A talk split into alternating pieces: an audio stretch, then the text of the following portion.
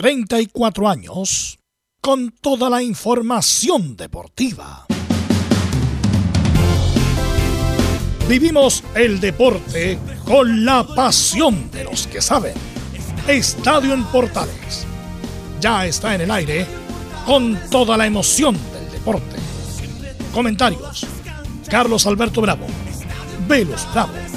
Leonardo Mora. Camilo Vicencio.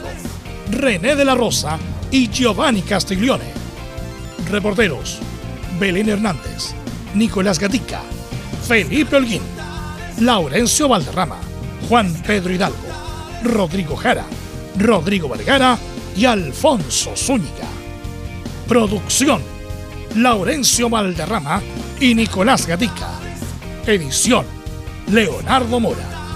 Dirección: Carlos Alberto Bravo. Estadio en Portales es una presentación de Ahumada Comercial y Compañía Limitada.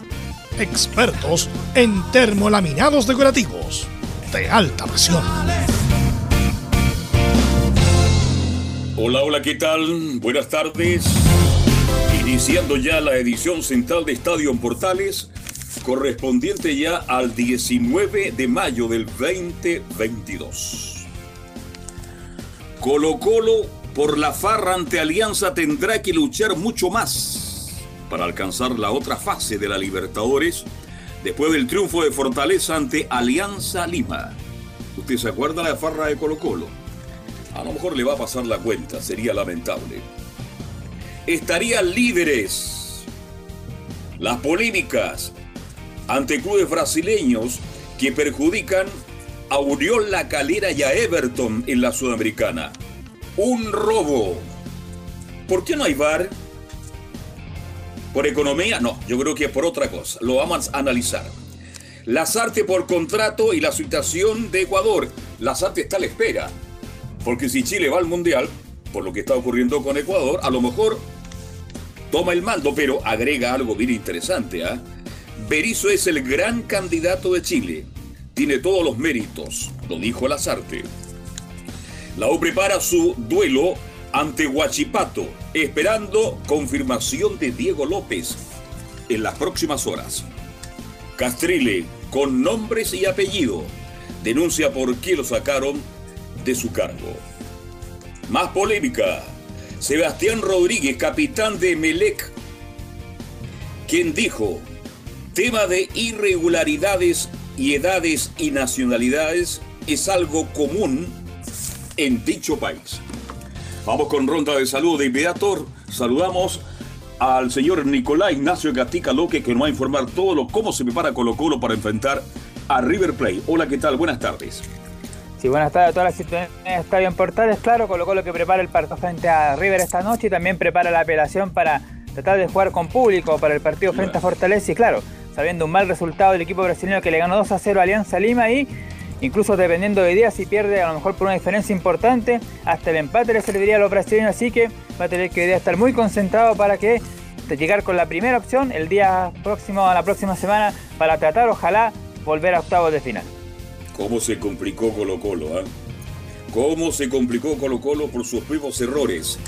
Está por ahí don Felipe Holguín que nos va a informar de la Universidad de Chile, lo que pasa, cómo se prepara ante Guachipate y lo más importante. ¿Cuándo llega el nuevo técnico, Felipe? Buenas tardes. Buenas tardes, Carlos Alberto. Gusto en saludarlo a usted y a todos los oyentes de Estadio en Portales que nos escuchan a través de la 1180M y todas sus plataformas digitales, por supuesto. Bien lo decía usted y lo desmenuzaba. Claro, está a la vuelta de la esquina el técnico uruguayo, el hombre que salió campeón con Peñarol, que viene de dirigir el Brecht italiano. Sí, estoy hablando de Diego López, quien va a asumir las próximas semanas ya eh, al mando de la Universidad de Chile. Y por supuesto también tendremos declaraciones hoy día de Daniel Navarrete, el lateral derecho, quien habló por supuesto con los medios de comunicación. Esto y mucho más en Estadio, en Portales. Perfecto, muchas gracias. Vamos de inmediato con el informe de la Católica, que como lo dijo su técnico Holland, Ahora hay que pensar pronto en la Sudamericana y principalmente en el torneo nacional. Belén Hernández, siempre es grato. Buenas tardes, ¿cómo le va? Muy buenas tardes, don Carlos Alberto, y a todos los que nos escuchan hasta ahora. Claro, hoy día vamos a estar revisando justamente el próximo partido que va a tener la Universidad Católica, importante por el campeonato local ante el Audax italiano. También vamos a estar revisando los detalles de, de la posible llegada que estaría muy cerca del central Daniel González. Y también vamos a estar revisando declaraciones de Ignacio Saavedra, quien hoy atendió a los medios de comunicación y se refirió a su retorno a la titularidad y lo importante que es para él el regreso de Ariel Holland. Así que esto y más en Estadio en Portales. Vamos a estar atentos, Belén, porque en algunos medios ya dan un hecho que ya está incorporado prácticamente González como central en Universidad Católica. Pero bueno, cuenta después. Estaremos muy atentos. Don Laurencio Valderrama nos habla del equipo de colonias y vamos a analizar con él todo lo que ha sufrido Unión La Calera y Everton de Piña del Mar. Laurencio, buenas tardes.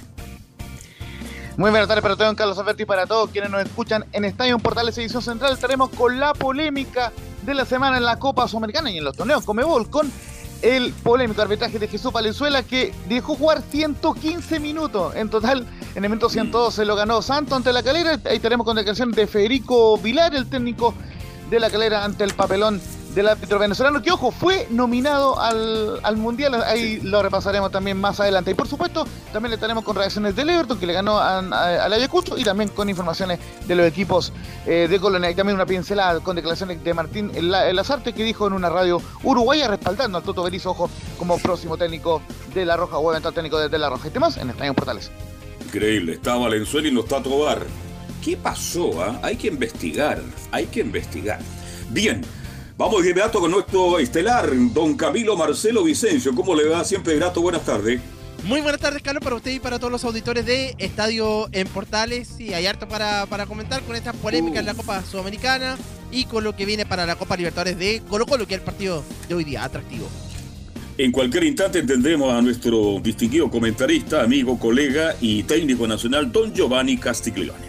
Por ahora, nos vamos de inmediato con titulares que leen para todo el país, por todas las plataformas y por AM 1180 de la amplitud modulada. Nicolás Ignacio Gatica López. Claro, comenzamos con la noticia del día, la ausencia justamente de jueces chilenos en la lista de árbitros centrales de la FIFA para el Mundial de Qatar. Solo se destaca la presencia en el bar de Julio Bascuñán, el inédito llamado de tres árbitros y la presencia del polémico árbitro venezolano Jesús Valenzuela. En Copa Sudamericana otro resultado claro, Everton venció 2 a 0 a Ayacucho de Perú en el grupo D como visita y llegó a 8 puntos. Con esto todavía mantiene la opción de clasificar aunque depende del partido de Sao Paulo. También en la Sudamericana, Racing le ganó 1-0 a Melgar de Perú como local y con Eugenio Mena a los 90 minutos. Con esta victoria la Academia es líder en el grupo B de la Sudamericana con 12 puntos y lo sigue en el segundo lugar con 9 Melgar de Perú. Ahora en la Copa Libertadores, claro, en Fortaleza venció 2 a 0 como visita a Alianza Lima. A la espera del duelo entre River y Colo Colo, el grupo está justamente liderado por el cuadro argentino con 10 puntos. Segundo está Colo Colo con 7 y diferencia de más 1, mientras Fortaleza tiene 7 y diferencia de 0. Cierra el grupo F Alianza Lima de Perú con apenas un punto. En el grupo A, en tanto, Palmeiras con Benjamín Kusevic los 90 minutos venció 1-0 a Melec y mantuvo su campaña perfecta completando 15 puntos en 5 fechas. Ahora vamos con la final de Europa League disputada en Sevilla, donde Eintracht Frankfurt de Alemania se coronó campeón. Tras vencer 5-4 en penales a Rangers de Escocia tras igualar aún en los 120 minutos, el cuadro alemán sumó su segundo título internacional tras la Copa UEFA del año 80.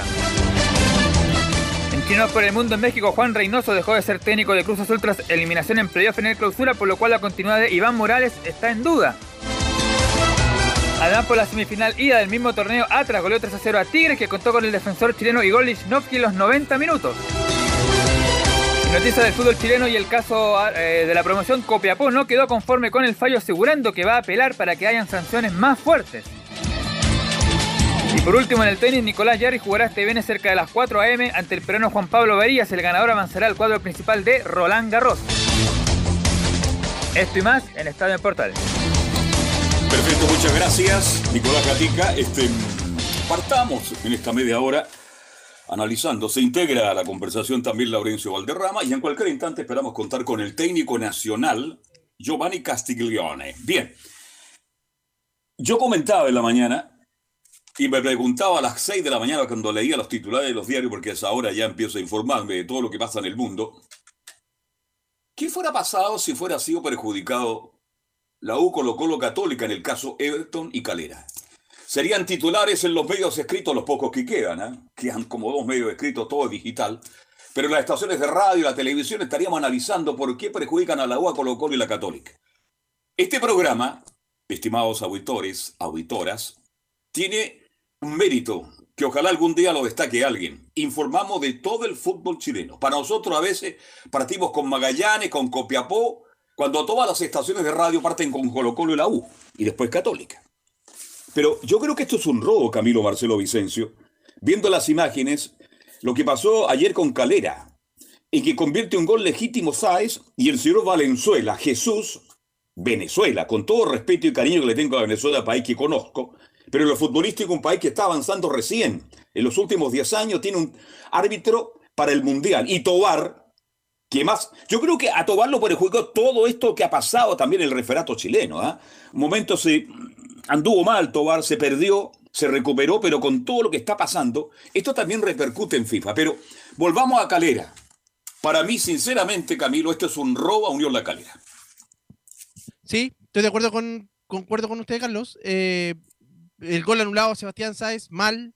El tiempo adicional un exceso, absolutamente. Estaban 0 a 0, dan 6 segundos más, como decía alguien por ahí. O sea, hasta que, hasta que el local haga el gol. Y fue así.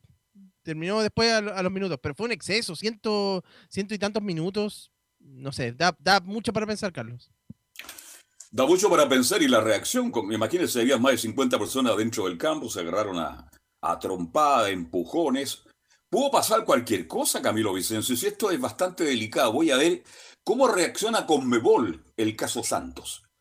Este, yo hace menos de un mes y medio escuché a distinguidos colegas periodistas que me merecen mucho respeto, mucho respeto, tanto en los medios escritos, hablados como televisados, de que el VAR no existe en la primera fase de la Copa Libertadores de América y en la Sudamericana, porque Conmebol busca que siempre sean favorecidos los equipos grandes al ver VAR, le aseguro que Everton estaría clasificado y también Unión La Calera. Entonces, según mis colegas, no pongo en duda cómo manejan ellos la información, pero he llegado en la, en la madrugada, llegué a pensar, puede ser cierto esto que para favorecer a los equipos grandes, ¿no es cierto? No hay VAR. Y esa es la única razón, lo dijo un destacado periodista en un medio de televisión muy importante hace algunos días, que esa es la única razón favorecer a los grandes, dejar afuera a los equipos que son sorpresa, como Calera, que pudo haber sido Everton, que no conmueven mucho la comodidad en cuanto a los costatos de televisión. Así que, perdóneme Camilo, amables oyentes, que empiece a dudar. Estoy dudando ya al respecto de por qué no hay VAR en la primera etapa, tanto en Libertadores como en Sudamericana, única y exclusivamente a lo mejor para obedecer a los equipos grandes que tiene más marketing, Camilo Vicencio. No sé si me explico bien. Sí, sí, sí, comprendo, absolutamente. No es lo mismo para, no es lo mismo, con todo el respeto, claro. Santos eliminado en primera fase y que clasifique Unión La Calera. Sí, esto también es marketing, pero si fuera así, Carlos, sería un error, sería algo gravísimo. Tremendo. Deja, entonces mejor dejemos hasta acá nomás y no compitamos y que vayan algunos equipos. De, ser así, un, sería una. por eso, por eso, Camilo, no doy los nombres de los colegas chilenos. Por eso no doy se no los daría. Son tres o cuatro que opinaron en forma categórica. Y son periodistas que me merecen respeto, porque tienen trayectoria, porque son tipos muy profesionales. Pero esto que ha pasado con Calera y que pasó con Everton, que hoy día tiene ocho puntos y resulta que depende de San Paulo. Obvio que va a ganar San Paulo y Everton se va a quedar afuera. Pero era bueno empezar a hablar de este programa, Laurencio Valderrama, de Unión La Calera y Everton, lo bien que lo han hecho en la Copa Sudamericana porque no tienen la difusión como los equipos grandes. Y fíjese, don Carlos, que estuvimos viendo el partido eh, justamente eh, anoche y, la calera jugó un partido, se lo comentaba a los muchachos por interno, un partido competitivo, un partido decente, donde el gol de, de Sacha fue totalmente válido.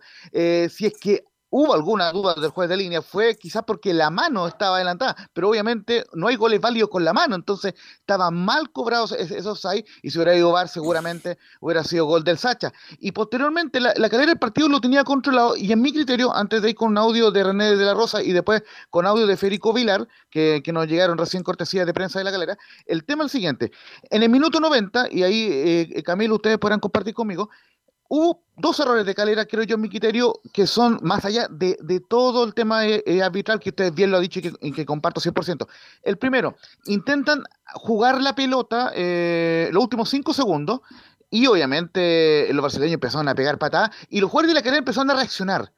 Si no hubieran reaccionado, el árbitro no hubiera tenido ninguna excusa para poner todo ese tiempo agregado que puso después. Eso como, como el primer punto. Creo yo que eh, igual en, el futuro la gente de la galera podrá tener esa pequeña autocrítica al respecto, porque por ejemplo mm. Simón Ramírez reacciona, creo yo que ahí eh, se equivoca porque los que estaban calientes eran los, brasileños y por lo menos Sacha intentó calmar, pero no, no funcionó. Y lo segundo, el portero Arce, en vez de sacarla lejos, eh, cuando le, lanzan el, balón por detrás, eh, el balón en la última línea, el tipo sale por el medio. Entonces, como sale por el medio, eh, Santos recupera la pelota, genera el tiro libre y a partir del, tiro libre, en la segunda jugada vino ese gol que por lo demás estaba bien habilitado el hombre brasileño que marcó y vino este gol vergonzoso. Pero ciertamente, más allá de, de esos dos errores puntuales, siento yo que la calera fue abiertamente perjudicado en esta, eh, en esta eh, eh, situación y qué bueno que como en Portal estemos dándole pie a la calera. no sé si que te, tenemos el audio de em, de la Rosa, quien nos adelantó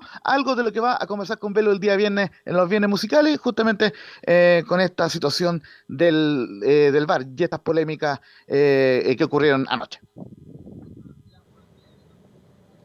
Buenas tardes a todos los oyentes de Estadio en Portales y a todo el equipo. Eh, para ampliar con referencia a la nominación internacional a Copa eh, del Mundo de Qatar 2022. Eh, bueno, lamentablemente, árbitro chileno en cancha, si bien es cierto Roberto Tobar, la, la carta que teníamos nosotros, lamentablemente no fue nominado. Lo que sí fue nominado fue Julio Bascuñán para operar en el VAR. con la polémica también de ayer de Jesús Valenzuela en la calera, eh, y lamentablemente, para que las cosas son un poco injustas, él sí está nominado en representación de Venezuela. Así que mañana eh, en los viernes musicales lo ampliaríamos mayormente con Velus Bravo y daremos más detalles referente a todo el escándalo de lo de Gilaver, eh, la nómina internacional a Copa del Mundo y el arbitraje a que se viene el próximo fin de semana. Que tengan ustedes muy buenas tardes. Nos vemos, nos escuchamos mañana. Ok, gracias. El agradecimiento eh, eh, para la Carlos. Sí. Ya, está Giovanni también en línea por si le quiere salvar. Pero yo eh, quiero decir una cosa, yo no había, yo no, había escuchado las declaraciones, esto no lo escuché yo, y usted es productor, yo no había escuchado esto, vale. Vale decir que me copió a mí René de la Rosa, mire la tontera que estoy diciendo, tal cual como lo dije, y lo reitero. Yo estoy con muchos periodistas deportivos chilenos que lo dijeron hace más de 30 días, que el VAR no está en la Copa Sudamericana y en la Libertadores en esta primera etapa no es por economía, sino que simplemente para favorecer a los equipos más importantes. Y con, con VAR se nota mucho. Así que voy a, a saludar de inmediato al técnico nacional Giovanni Castiglione para su opinión. ¿Tuviste la suerte de ver el robo a Calera? ¿Has visto lo que ha hecho Everton y lo que ha sufrido Everton en esta Sudamericana? Giovanni, siempre grato, buenas tardes. Muy buenas tardes, Carlos. No tuve la, no tuve la posibilidad de ver a Calera, pero leí sobre el robo que hubo, así que no, no, he visto la imagen, entonces no puedo, no puedo dar mi opinión mi opinión bien, Carlos. Así que eso, es lo que sucede. Giovanni, Carlos. creo que es un robo bastante grande, parece. ¿Sabe qué fue? Fue tan evidente el robo eh, a la galera que hubo em, declaraciones, o sea, em, eh, pantallazos que compartió posteriormente el cuadro de la calera, donde se, se entre otras cosas, claramente que no hubo SAI en, el, en la jugada del, del Sacha eh, así que en la galera están muy enojados, pero ya estaremos muy atentos por si van a interponer algún reclamo a la gente de Comebol, porque es una situación que lamentablemente se les escapó de la mano al árbitro Jesús Valenzuela, que ojo, nominado como juez para el Mundial de Qatar. Estos reclamos que hacen los clubes chilenos y cualquier es, es para, oiga, reclamó Calera. ¿Qué pasa ya? ¿Reclama Calera ¿Qué, qué, alguna multa? ¿Quién? ¿Al estadio? ¿A la organización? ¿Por los hechos ocurridos después de, que convirtió el gol el equipo de Santo? ¿Un castigo a Una sanción al árbitro, yo me imagino.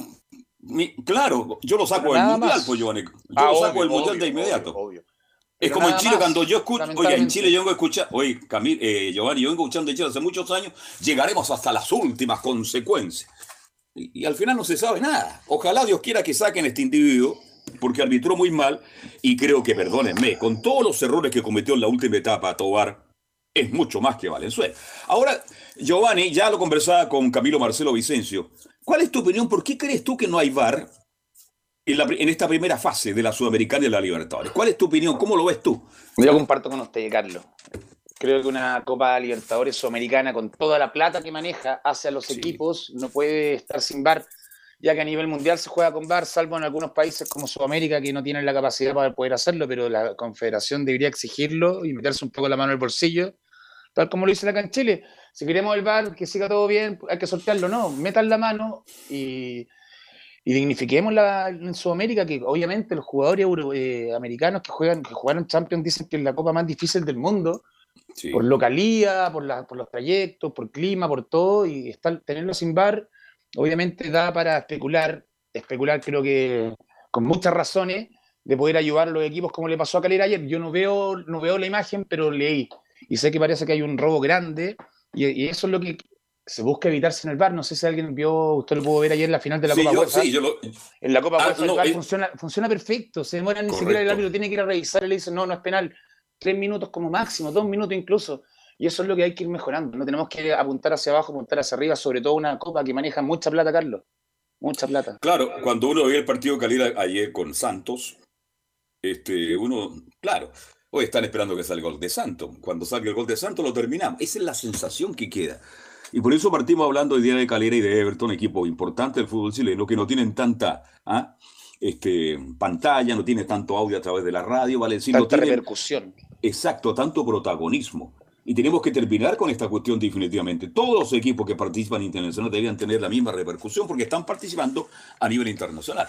Y no quise dar el nombre de algunos destacados periodistas deportivos chilenos que se la jugaron hace más de un mes atrás, que la razón por la cual no hay varios para, para no perjudicar, para ayudar, entre comillas, a los equipos grandes que son importantes para la Conmebol. Y comparto contigo, si no tiene la Conmebol plata para financiar el bar, entonces terminemos con el bar en todas partes de Sudamérica, definitivamente, pues. ¿ah? Entonces, tiene que hay ser muchas todo o nada, Carlos. Para mí eso es todo o nada. Ahora, en lo futbolístico creo que Calera anduvo bastante bien y por eso está en el fondo de la tabla de posiciones en el torneo local, pero a nivel internacional Camilo creo que ha sido un digno participante igual que Everton de Viña del Mar. Sí, para estar peleando ahí el, cupo del primer lugar, eh, obviamente está haciendo una, buena campaña, eh, estaba como líder ahora hasta antes de esta fecha, ahora con esto queda, queda en la segunda ubicación, pero, pero buena campaña, lamentablemente a nivel internacional, a nivel nacional no. Así es. ¿Tenemos algunas reacciones, Laurencio Valderrama, de lo que pasó anoche? Sí, solamente marcarle que con estos resultados los equipos chilenos están prácticamente eliminados. Santos ganando hoy día clasifica y lo mismo eh, eh, Sao Paulo. Eh, si gana hoy día clasifica en el grupo de Everton y lo mismo Santos en la próxima fecha. Entonces, pero, pero bueno, por lo menos en el caso de la calera, y, quizás en, en, Everton es un, poco más un tema futbolístico, pero en el caso de la calera, claramente un tema arbitral anoche y, y, era hasta era que se jugara hasta que hiciera gol Santos. ¿Usted vio el gol que le anularon a Everton cuando jugó con San Paulo en el Sausalito? Sí, sí, justamente también gol eh, mal pues. eh, anulado. Lo, que marcaba el caso del Everton es que lamentablemente se farrió el partido ante Wilstermann, que empató 1 1 de local, eh, teniendo todo para haber goleado el cuadro boliviano. Así que ahí también hubo En esa época estaba Miguel Ponce de Everton. ¿no? Claro, y, mezclado con el arbitraje también que bien lo dice. Y Miguel ahora está en Santiago Wanderers, ya. Claro, en, el rival clásico del Everton. Así que vamos de inmediato con las declaraciones de Federico Vilar. Eh, sí, vamos eh, ahora sí, muchachos, con las declaraciones de Federico Vilar, que estaba muy molesto. Dice que es una de las mayores injusticias que me ha tocado presenciar en mi carrera. Decía que confusión no hubo ninguna, simplemente hubo infracciones en favor nuestro, donde nosotros teníamos la pelota en nuestro poder. Este, el tiempo de juego estaba terminado y eh, pasó lo que tenía que eh, lo que pasó, lo que todos vieron. Eh, infracción a nuestro favor, tiempo cumplido, se tiene que terminar. O sea, no, hay, ningún tipo de confusión. Todo lo que vino después es propio de una de las injusticias mayores que me ha tocado presenciar. También Federico Vilar comenta en otra declaración que no nos podemos detener en esto, pero hubo intencionalidad de continuar el partido y eso es intolerable.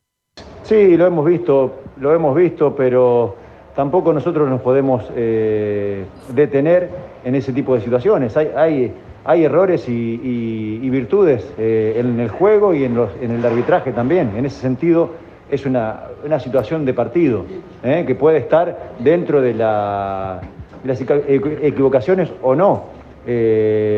pero eso es muy diferente a lo que sucedió después, a la intencionalidad con la que se continúa un partido que ya debería haber estado terminado. Eso sí es intolerable.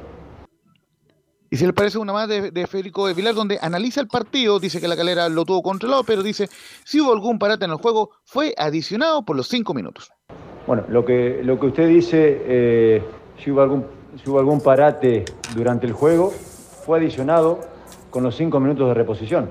Eh, más allá de lo que usted dice, yo creo que fue un partido eh, bien jugado, disputado, controlado por nosotros en grandes lapsos del juego, con un equipo, con, con mis jugadores que se plantaron dentro del campo de juego con, un valor realmente importante para controlar el partido, obviamente ante un rival eh, difícil, pero lo que tuvo que adicionar el árbitro estaba dentro de esa lógica. Este, después todo lo que vino de más, eh, después eh, no tiene nada que ver con eso que se generó durante los 90 minutos de juego, que fue un partido parejo, disputado, este, de, buen, de buenos pasares por momentos, pero bueno, todo lo que pasó después, ustedes también si no son parciales, también podrían analizarlo y darse cuenta qué, es, qué es lo que sucedió. Y justamente, muchachos, vamos a escuchar una última del Sacha Saez, quien también tuvo la conferencia de prensa y dice que el tiempo estaba cumplido y esto se le fue de las manos al árbitro. Sí, ahí un poco creo que el, profe lo resumió. Eh, dieron cinco minutos, ya el tiempo estaba, estaba cumplido, creo que faltaba 10, 20 segundos. Eh, la tuvimos en el córner, varias faltas. Después, obviamente, por el nerviosismo de, de los jugadores de Santos, se se termina armando todo un, problema, que termina entrando gente de, afuera, eh, que nada tiene que ver con, el partido y después de ahí se adicionaron no sé cuántos minutos más, la verdad que uno no tiene la noción dentro de la cancha, pero se adicionaron muchos más minutos y, y creo que es muy injusto y se le fue de las manos al árbitro. Un robo. Después de escuchar a Federico, el subtécnico, y ahora al, Sacha, que está jugando bastante bien, entre paréntesis, uno lo ha visto mucho más ahora. ¿eh?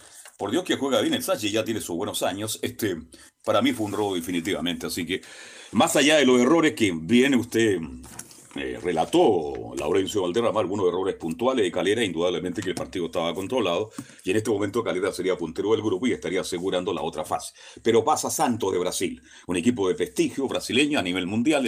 En la época de los 60, 70, 80, Santos era uno de los equipos más importantes del mundo. Ya lo conversamos ayer con las grandes figuras, partiendo por Pelé, si jugaba Pelé en ese equipo, imagínense. Clodovaldo, Zico, Gilmar, ¿Para qué seguir con las grandes Pepe? Para, qué seguir con las grandes figuras que ha tenido Santos en su historia? Y no olvidemos que ahí también nació Neymar, así que eh, Santos tiene una historia. Este, lo dejo ahí. El tiempo dirá, ¿qué pasó? ¿Por qué no? ¿Por qué no hoy? ¿Por qué sí? Tantas cosas que pasaron extrañas en este partido entre Unión La Calera y el cuadro de Santos. Pero antes de la pausa, sí, perdón, Laurencio, te escucho. Sí, solo marcarle para el, cierre de, la parte de lo que es Calera. Eh, Calera quedó en segundo lugar con 8 puntos, por detrás de Santos, que es el líder con 10 en el grupo C. Si, si empataba la Calera, quedaba como líder afectado para la última fecha. Y en la próxima jornada, el próximo martes, a las 6 y cuarto, jugarán al mismo tiempo Santos y Banfield, eh, eliminado Banfield allá en, en, Brasil y la calera recibirá a la Universidad Católica del Ecuador, el ex equipo de Santiago Escobar, van a jugar en la calera, así que por lo menos esperemos que el cuadro cementero se, se despida de esta copa con un triunfo porque es bastante difícil que Santos sea a punto un eliminado Banfield. El próximo martes termina la Copa Sudamericana en la fase eh, de grupos en la calera. Ojalá que Banfield sea muy profesional. Antes de la pausa, luego tendremos a la vuelta. Eh, lo dejo planteado para la vuelta. ¿Cómo se complicó Colo Colo Giovanni Castigliones y Camilo Marcelo Vicencio por la farra que tuvo ante Alianza de Lima? Mírese ahora, que se vea, que se, se comente ahora antes de lo que tiene que hacer Colo Colo para pasar a la otra fase. Se está complicando Colo Colo por sus propios errores, jugando bien, pero tuviste el partido, eh, Giovanni. ¿Cuántos goles se perdió Colo Colo el primer tiempo en Lima? Demasiados, Carlos, y obviamente, como usted dice, una farra, pero esa farra sigue dependiendo de Colo Colo. Colo Colo aún depende de sí para poder clasificar. Solamente le basta ganar la fortaleza de local. Y creo que por ahí va a apuntar, obviamente. Si roba un punto hoy día, el empate le serviría, porque en este momento, según, si no me equivoco, Colo Colo está con la misma diferencia de gol. O sea, de perder hoy día quedaría con los mismos puntos y bajo diferencia de gol que Fortaleza. O sea, solo le serviría el, triunfo. Si mis cálculos, no, no, tengo la tabla a mano, pero según mis cálculos que tengo en la memoria. Tenían con la misma diferencia de gol hoy día. Cual, Giovanni. Y Colo Colo perdiendo queda con menos goles con los mismos puntos. Entonces depende de Colo Colo. Ganar la fortaleza para clasificar. Lo que Colo Colo. Si Colo Colo, Giovanni. A la vuelta lo Colo Colo está obligado a ganar. a la vuelta lo decimos, tengo la, la, tabla en vivo yo acá. Ya, vamos, perfecto. Voy a ir a la pausa. Yo creo que Colo Colo se complicó. bien.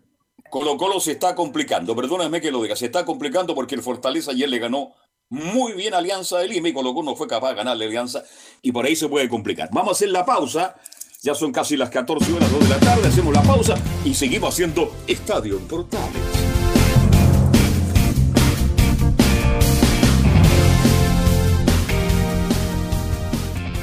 Radio Portales le indica la hora. Las 2 de la tarde. Reparación laboral. Abogados especialistas en accidentes del trabajo, despidos injustificados y autodespidos. ¿Tuviste un accidente de trabajo en los últimos cinco años y ese accidente se originó en la conducta negligente de tu empleador? Es muy probable que tengas derecho a obtener una indemnización por los daños causados. Consulta gratis. Reparación laboral. Profesionales dedicados a entregar asesorías en temas relacionados con todo tipo de accidentes laborales. En todo Chile. De Arica a Punta Arenas. www.reparacionlaboral.cl ¿Quieres tener lo mejor y sin pagar de más? Las mejores series de televisión, los mejores eventos deportivos, equipo transportable, películas y series 24/7. Transforma tu TV a Smart TV. Llama al 973-718989. Twitter arroba panchops. Visita www.radiosport.cl, el sitio web de la Deportiva de Chile. Programas noticias, entrevistas y reportajes, podcast, radio online y mucho más. Todo lo que pasa en todos los deportes lo encuentras en www.radiosport.cl. La Deportiva de Chile en Internet. Termolaminados de León. Tecnología alemana de última generación. Casa Matriz Avenida La Serena 776 Recoleta Bono 22 622 56 76. Termolaminados de León. Desde todo Chile. Desde todo Chile. Y para todo Chile. Y para todo Chile. Portales Digital está en todas partes. www.radioportales.cl Entre Marco Grande y Marco Chico, media vuelta y vuelta completa. Escuchas Estadio en Portales en su edición central. La primera de Chile, uniendo al país de norte a sur. Ahí estábamos escuchando la voz de Emilio Freisa que nos saca desde Valdivia esta señal internacional. Llegamos a todo el mundo a través de portales digitales.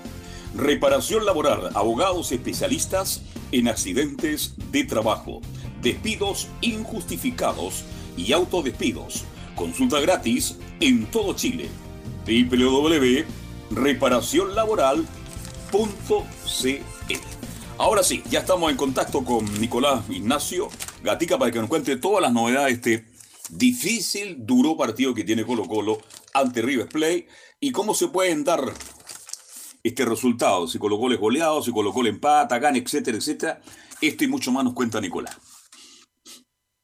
Sí, buenas tardes nuevamente. Claro, vamos a tener ahí ya luego reacciones de Óscar Opacio y también de Gustavo Quinteros en la previa del partido de esta tarde. También eh, estamos viendo ahí también la posibilidad de que tengamos al presidente Alfredo Stowin, que habla un poco también de la apelación que va a hacer ahí Colo Colo al caso del partido con Fortaleza. Lo adelantamos así que van, a, van a utilizar al mismo brasileño Carleso, quien es el abogado de la Federación de Fútbol Chilena, justamente para que represente a Colo Colo ante la Comeol y para tratar de apelar en estos días y ojalá que no se resuelva luego eso, porque si no se resuelve luego, perfectamente el partido contra Fortaleza se puede jugar con público y ese castigo podría llegar quizás para el partido siguiente, en caso de que Colo Colo ya sea avance a octavo de final o lamentablemente quede tercero y tenga que clasificar ahí a la Copa Sudamericana, así que eso ya sabremos qué va a pasar con eso, pero claro, ya viendo el partido de esta noche, ayer se dio muy mal resultado para el equipo de Colo Colo, aunque era esperable, ya que Lanza Lima ya sabemos no gana hace bastante tiempo, recién la última vez que ganó fue el 2012 a Nacional de Uruguay 1-0 y de ahí solamente empates y derrotas, más de 26, 28 partidos, ya que no, no gana el equipo de Alianza Lima, aunque claro, uno quizás tenía la esperanza de que podía haber empatado, sacarle puntos a Alianza Lima, pero nada de eso pasó, Fortaleza ganó 2 a 0 y claro, complicó al grupo de Colo Colo que quedó eh, de la siguiente manera. River Plate primero con 10 puntos y una diferencia de gol de 4. Aquí vamos a leer la diferencia de gol para que quede claro. Colo Colo está segundo con 7 y diferencia de gol de 1. Fortaleza tercero, 7 puntos y diferencia de gol de 0. Así que Colo Colo no está igual que Fortaleza, ahora está con un gol más, pero sí, claro, pierde hoy día 1-0 por 1 de diferencia, quedará igual el equipo de Fortaleza con 7 puntos y 0, pero por ahora tiene 7 y 1. Y Alianza Lima, bueno, ya no, no importa mucho, tiene un punto y menos 5, así que, pero ahí está la, lucha, con Colo Colo y Fortaleza, ambos 7 puntos, pero el Colo Colo mejor diferencia de gol. Nicolás, 1 0 sobre Fortaleza. Claro, el problema es que juega con River. 75 mil espectadores, River que está fuera del torneo argentino, va por la Libertadores. Entonces River es un equipo que puede golear perfectamente a Colo Colo, como Colo Colo también puede empatar, pues Camilo ganar el partido, pero acá hay un favoritismo para River, entonces vamos a tener que esperar cómo termina este resultado para analizar cómo va a enfrentar Colo Colo a Fortaleza. Es un equipo brasileño, no olvidemos que no será de los más importantes, pero es brasileño y que manejan situaciones como el partido que va a jugar en Santiago la próxima semana, Camilo. Ese es el problema, Carlos. Sí, ahí estamos, eh, justamente, eh, que ahora se enfrenta a River y que está dentro de las probabilidades, las mayores probabilidades de perder. Y después con, Fortaleza, ahí está, porque la idea era llegar para Colo Colo prácticamente, si hubiera ganado ante Alianza Lima, llegaba más, más tranquilo para este, para este compromiso. En cambio ahora de todas maneras va a tener que sacar puntos en, ese partido y uno dice allá, eh, Fortaleza, muchos mirarán, pero es un equipo brasileño. Es uno que, tuvo una tremenda campaña el, campeonato anterior, salió tercero, cuarto, y bueno, y, va a tener que definir contra ese equipo.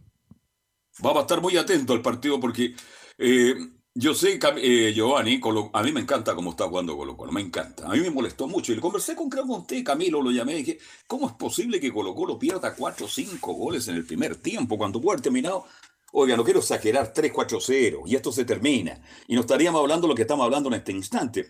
Pero indudablemente que Colo Colo con el fútbol que tiene también le puede hacer un gran partido arriba, le puede ganar, ¿por qué no? Pero también Colo Colo se puede hallar más de una sorpresa porque juega un equipo muy importante que creo que con Flamengo deben ser los favoritos para ganar la Copa Libertadores, Giovanni. Por fútbol, sí, por localidad también, por, por nombre, Carlos, por, por cómo juegas, es verdad. Pero yo creo que Colo Colo nunca planificó la Libertadores en ir a robarle a River, solamente ganar de local y tratar de robar puntos de visita y ganar sí o sí en Lima que no ganó, pero ganó Fortaleza. Creo que se le invirtió los resultados de visita. Y Colo Colo creo también siempre haber planificado y haber pensado que era muy probable llegar la última fecha a matarse directamente con Fortaleza, que es lo que se va a dar. Colo Colo incluso ganando hoy día tiene que por lo menos robar la Fortaleza, saca tres pues. puntos y se llega a perder por goles, queda afuera. Colo Colo tiene que ganar la fortaleza y creo que esa es la, enmienda. Obviamente tratar de ganar hoy día por lo menos un punto que con el empate clasificaría Colo Colo. Pero el partido con Fortaleza es una verdadera final que me recuerda a varios. Me, recuerdo Colo Colo con Palmeiro, una vez que el mediocampista colorín hizo el gol en los, casi los descuentos, el estadio estaba con antorcha. Entonces esperemos que toda esa experiencia pasada de, con mal gusto sirva para este momento que Quintero que la tiene clarísima, me imagino, porque viene planificando la Libertadores hace bastante tiempo. Entonces las situaciones tiene que haber puesto en la balanza todos los resultados que se podían dar dentro de lo bueno para Colo Colo y creo que siguen caminados en Libertadores, independiente del resultado hoy día, depende de ganar la Fortaleza el último partido y creo que por ahí va a enfocar todo, obviamente también queriendo ganar hoy día. No, yo estoy de acuerdo con tu comentario. Además, una cosa importante antes de ir con Nicolás Gatica, a lo mejor Colo Colo no tiene el jugador número 12 porque si hay un estadio donde se nota la presencia del público, él no es lo mismo Camilo Marcelo Vicencio. Y Giovanni, tú que fuiste futbolista profesional, jugar este, con mil personas, que jugar con 45 mil, y el aliento permanente a Colo Colo. Entonces, un llamado a los hinchas, entre comillas, hinchas de Colo Colo, mal llamados hinchas del fútbol. Se dan cuenta cómo perjudican a Colo Colo en lo económico y lo pueden perjudicar en lo deportivo.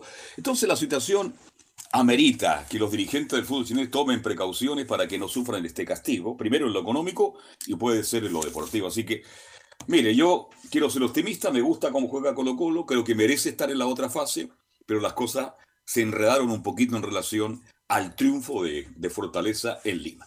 Don Nicolás Gatica, le escuchamos con atención.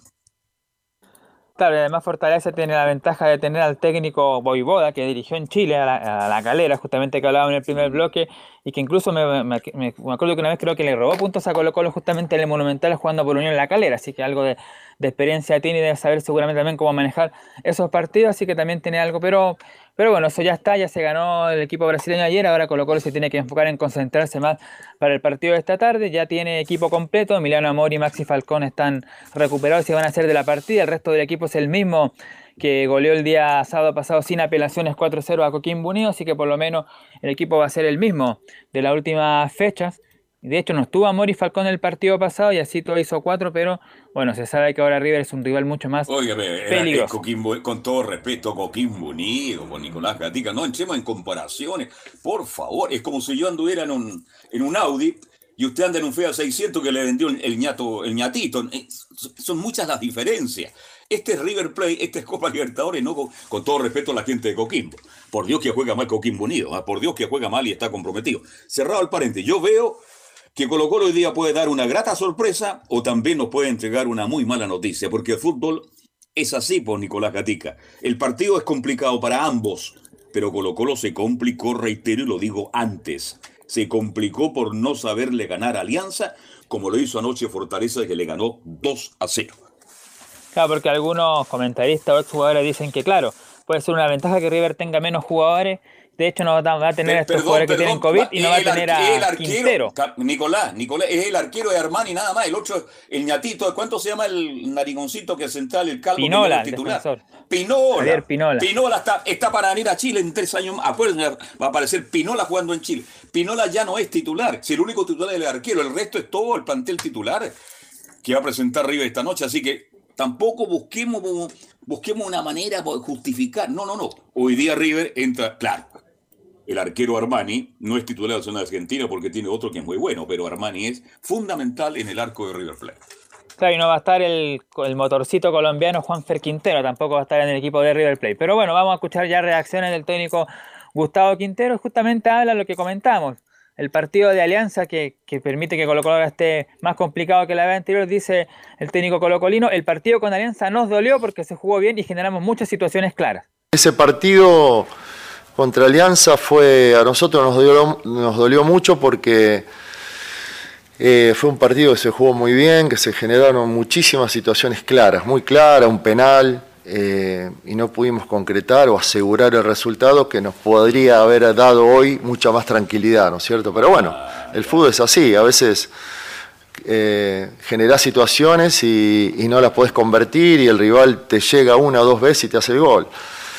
Pero yo creo que lo más importante en el fútbol es generar situaciones, jugar bien, generar situaciones. Todos los partidos este equipo genera situaciones, eh, a veces convierte y es preciso y, es contundente, a veces no tanto como ese partido como Alianza, pero de todas maneras eh, siempre lo entrenamos.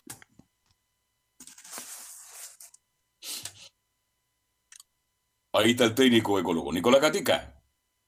Claro, ahí está la palabra de Gustavo Quintero, justamente dolió ese resultado. Otro de los que están fuera también en el partido de River Plate frente a Armani Quintero también es Cristian Ferreira, Tomás Pochettino y Matías Suárez. Bueno, Matías Suárez es importante porque es goleador, así que también hay una baja que tiene, pero bueno, la, mayoría del equipo es titular, incluido, recordemos, Paulo Díaz, que muchos esperan, dicen que porque que hoy día ojalá se podría, ojalá se equivocara como se equivocó frente a Tigre la vez pasada, claro. Así que ojalá que se equivocara ahora, dicen algunos hinchas. Sí, y también, muchacho importante, baja la de Enzo Pérez, eh, sancionado eh, por tarjetas. Eh, eh no, al final, quien, fuera, quien, fuera portero el, año presidente del Play, entonces. Entonces Colo es favorito. Usted quiere decir que. Oiga, si es River Plate, tiene, tiene 25 jugadores de primer nivel. Entra uno y sale otro. Si es River Play, es como. Bueno, Ojalá Dios quiera que eso ayude, pues si yo lo único que quiero es que Colo Colo gane, pero qué bueno que luego que yo no había escuchado a Quintero. ¿Lo escucharon ustedes? Clarito Quintero. La farra con Alianza Lima. Te escucho, Giovanni. Obviamente River, y los nombres son, son, son muy importantes, pero Colo Colo yo creo que se puede parar de mano a mano contra River, con tal como se paró acá. Independiente que sea en Argentina, que es River, obviamente el morbo de River que asusta a cualquier equipo, hasta los brasileños, cuando juegan en contra. Pero Colo Colo tiene la capacidad, y seamos sinceros, Colo Colo hubiera ganado en, Lima, igual tiene que ganarle perdiendo hoy día, tenía que ganar la Fortaleza. Entonces Colo Colo creo que no, ha variado mucho lo, que tiene proyectado Quintero, salvo el empate que hubiera sido si hubiera ganado en Lima, porque perdiendo con Fortaleza por dos goles eh, también, y la derrota hoy una, una, una, una, supuesta derrota hoy lo deja en la misma manera teniendo que ganar a la Fortaleza, sí o sí, o un empate. Pero el empate, apostar al empate es muy difícil en Copa Libertadores, sobre todo Colo Colo tiene experiencia en que últimos minutos le han clavado y han quedado fuera.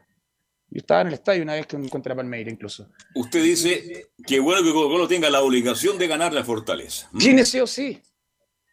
Hasta ganando hoy día le saca tres puntos y si pierde y si pierde por muchos goles con Fortaleza, pasa lo mismo. Colo Colo tiene que, obviamente, hoy día ojalá hacer un tremendo partido, que creo que Colo, la Colo Colo tiene mucho que ganar, sobre todo los jugadores. Piro Solari me imagino que se juega el partido de la vida. Se va a ir a mostrar allá, imagínese. Una catapulta hacia Europa, que es lo que yo creo que donde apunta y varios jugadores.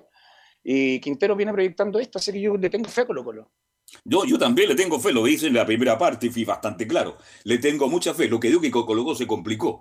Y los futbolistas chilenos, porque los conozco, perdóneme, yo conozco al futbolista chileno. Cuando ya la presión es mayor, Camilo Vicencio, bajan el rendimiento. Pues si son futbolistas chilenos, lamentablemente, eso no lo hemos aprendido. Cuando tenemos mucha presión, baja el rendimiento del futbolista chileno y eso yo lo vengo 30 años que lo vengo siguiendo ya. Lo concuerdo, concuerdo con usted, Carlos, pero los jugadores de Colo Colo no les pasa lo que le pasa a otro equipo. Están rindiendo en Colo Colo en un equipo grande. Hay jugadores que han llegado a equipo grande y no rinden. Este Colo Colo tiene jugadores que han rendido todos los 11 titulares en cancha. Ojalá Dios quiera que así ocurra porque queremos ver a Colo Colo en la otra fase. Algo que quería aclarar a usted, Vicencio. Sí, también comparto eso de que de repente las instancias, de repente finales, eh, cuesta, pero, pero también de ahí lo que decía eh, Giovanni, y los jugadores como, como Solari y todos esos van a querer mostrarse ahí en el partido, o sea, el que, el que todos quieren jugar en este momento. Pero evidente, claro. Colo Colo tiene buenos jugadores y yo, a mí me encanta cómo juega Colo Colo, el trabajo de Quintero. Volvemos contigo, Nicolás Ignacio. Sí, vamos a escuchar otra declaración ahora del jugador Óscar Opaso el Torta, que va a ser titular hoy día el lateral derecho, que tiene experiencia en estos partidos. Justamente estuvo en la última buena actuación de Colo Colo Internacional en el 2018, que avanzó a cuarto de final siendo eliminado por Palmeiras. Ahí nuevamente se cruza, como Giovanni dice, Palmeiras nuevamente en el camino de Colo Colo. Vamos a escuchar una de Opaso que se refiere a lo que no tiene que hacer hoy día Colo Colo. Dice, hay que estar más aplicados a la hora de defender. Equipos como River no perdonan. Hay que estar más aplicados a la hora de defender. Eh, porque con jugadores y equipos como estos no, no, no, no te perdonan. Entonces tienes que estar en tu máxima concentración, tanto en defensa como en ataque, en las oportunidades que tengamos para, para atacar, tratar de definirlas de mejor manera, porque el partido que, que tuvimos acá en Santiago sí generamos ocasiones de gol, incluso me acuerdo eh, la tuvimos para, para empatar el, el partido y como te digo, tenemos que estar muy concentrados para que esos pequeños, grandes detalles que te pueden definir un partido te terminan eh, ganando o también empatando. Así que eh, más allá de, variar en el, en el, juego mismo, creo que, que, hay que estar con la concentración a, a full. Ya. Lo tiene claro. Claro, tiene muy claro ahí Oscar eh, Opaso lo que no hay que hacer hoy día y lo que sí hay que hacer en el partido frente a River Plate. Antes de pasar a escuchar las formaciones ya, o revisar las formaciones de Colo Colo y de River y también el árbitro del partido, vamos a escuchar dos fresquitas declaraciones que llegan del presidente de Blanco y Negro, o de Colo Colo si usted lo prefiere llamar así, Alfredo Stowin, que habla sobre las sanciones y también habla sobre renovaciones. Por ejemplo, se dice que Brian Cortés y Gabriel Suazo ya estarían prácticamente listos para renovar por algunas temporadas más, pero ya lo vamos a escuchar a Stowin primero, vamos a escuchar lo que tiene que ver con la sanción y la probable apelación que va a hacer Colo Colo para el próximo miércoles. Dice Alfredo Stowin en la primera, la sanción es desproporcionada y contratamos al abogado Eduardo Carleso. Bueno, obviamente una, lástima, una sorpresa, la encontramos muy desproporcionada.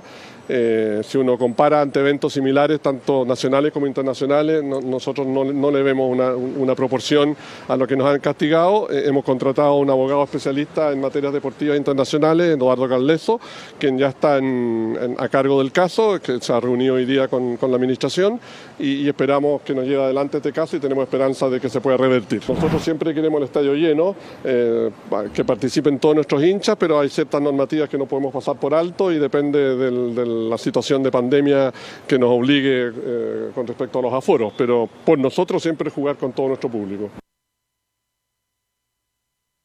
Claro, es el deseo de Alfredo Stowin, el presidente de Blanco y como decíamos ahí, ahí para los, que no escucharon al principio, ahí está el presidente de Blanco y Negro, Alfredo Stowin, refiriéndose a ese tema de la apelación, van a contratar ahí a Carles, el mismo que está viendo el caso de Byron. Pero no se refiere a los delincuentes de Colo Colo el presidente, que igual que los políticos, ¿eh? Nadie se quiere quemar. Y le tira un palo, y, le, tira un palo a Católica. Exactamente. Lo mismo Como que Colo Colo está todo bien y la barra Colo Colo es la más mala de todas. Me, habría gustado que fuera dicho, estos hinchas de Colo Colo no nos quedan en el estadio, porque esos hinchas de Colo Colo, que serán, Giovanni y Camilo, serán 300 ya, 200, tienen al pueblo colocolino que el 99% ama a su equipo y quiere estar en el estadio. Y esos hinchas de Colo Colo hoy día por esos vándalos, y ahora, porque así ¿ah? no pueden ir al estadio. Y esos vándalos tan comunicados de que no se juega al fútbol, no, no, no. Estamos... Colo Colo tiene que lavar la, ropa sucia primero en casa y, y es público, no es que se lave escondido tiene que limpiar esos hinchas. Es un malandras, no, son ni malandrinos, que malandrinos suena muy bueno para ellos, Carlos. Están, Colo Colo está a puertas de jugar la clasificación a Copa Libertadores sin público. Lo encuentro atroz. Tanto económicamente pues. como la ventaja deportivamente, claro. La barra encima, el hincha encima, gritando, apoyando, cambia la cosa, como usted lo decía. Mil personas a cuarenta mil personas es distinto. Es muy distinto. Bien, volvemos contigo, Nicolás Ignacio. Tenemos más declaraciones del presidente de Colombia. Sí, la última del Fred Stowen que tiene que ver con las renovaciones y qué pasa también. Quintero se va a la selección, no se va a la selección. Escuchemos la que dice Stowen. Nuestra esperanza es renovar con Soso y Cortés y esperemos que Quintero siga con nosotros. Estamos en conversaciones con ellos. Eh, nuestro ideal en este momento es mantener a todos nuestros jugadores. Tenemos un plantel de lujo. Eh, confiamos totalmente en ellos y, nuestra esperanza es poder continuar con todos nuestros jugadores, especialmente el caso de, Gabriel, nuestro capitán, y, y Brian. Así que eh, están, están en marcha eh, las conversaciones y van, yo entiendo, bien encaminadas. No sabemos las intenciones de la NFP, no nos han comunicado nada en especial y mi, nuestra, mi personalmente y el directorio espera que Gustavo, esperamos que Gustavo siga con nosotros.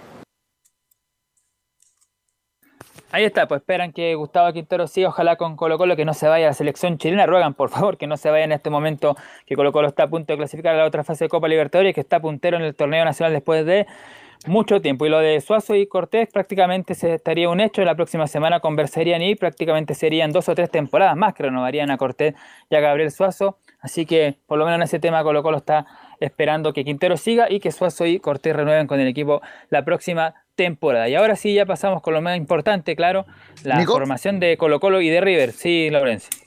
Disculpa, eh, una información que nos compartía Anselmo Rojas muy cortito sobre eh, Gustavo Quinteros. Dice, eh, el agente de Gustavo Quinteros, Luciano Dutu, reacciona ante la inminente llegada de Berizzo. Gustavo quiere dirigir a la selección chilena. La NFP y Colo Colo tienen que buscar un acuerdo. Eso declaró hoy en, en el diario La Tercera, nos compartía esto por interno Anselmo Rojas. Claro, ven tal deseo ¿ah? de Quintero de llegar a la selección chilena y esperando lo que pase con la resolución de la FIFA. Si llega al Mundial con mayor razón, ahí Quintero, ¿por qué no tener la posibilidad de dirigir a la selección chilena? Lazarte ya mandó recado, ¿ah? Lazarte mandó recado y a ver si Chile va al Mundial, hay un contrato, yo puedo volver. Y en el fondo él dice, no sé si leyeron la declaración, Giovanni, perdone que nos salgamos de Colo Colo, porque es, la noticia del momento. Yo creo que Berizzo es el técnico de, la selección chilena. Creo que Berizzo va a ser el técnico de la selección.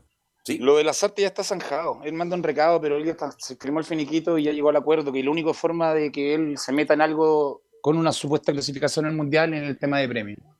Giovanni. Eso ya está conversado entre el día que se firma el finiquito. Justamente lo más saliente que dijo el Azarte en la eh, declaración con la 890 en Uruguay dice: Hablé hace tres días con Eduardo Berizzo.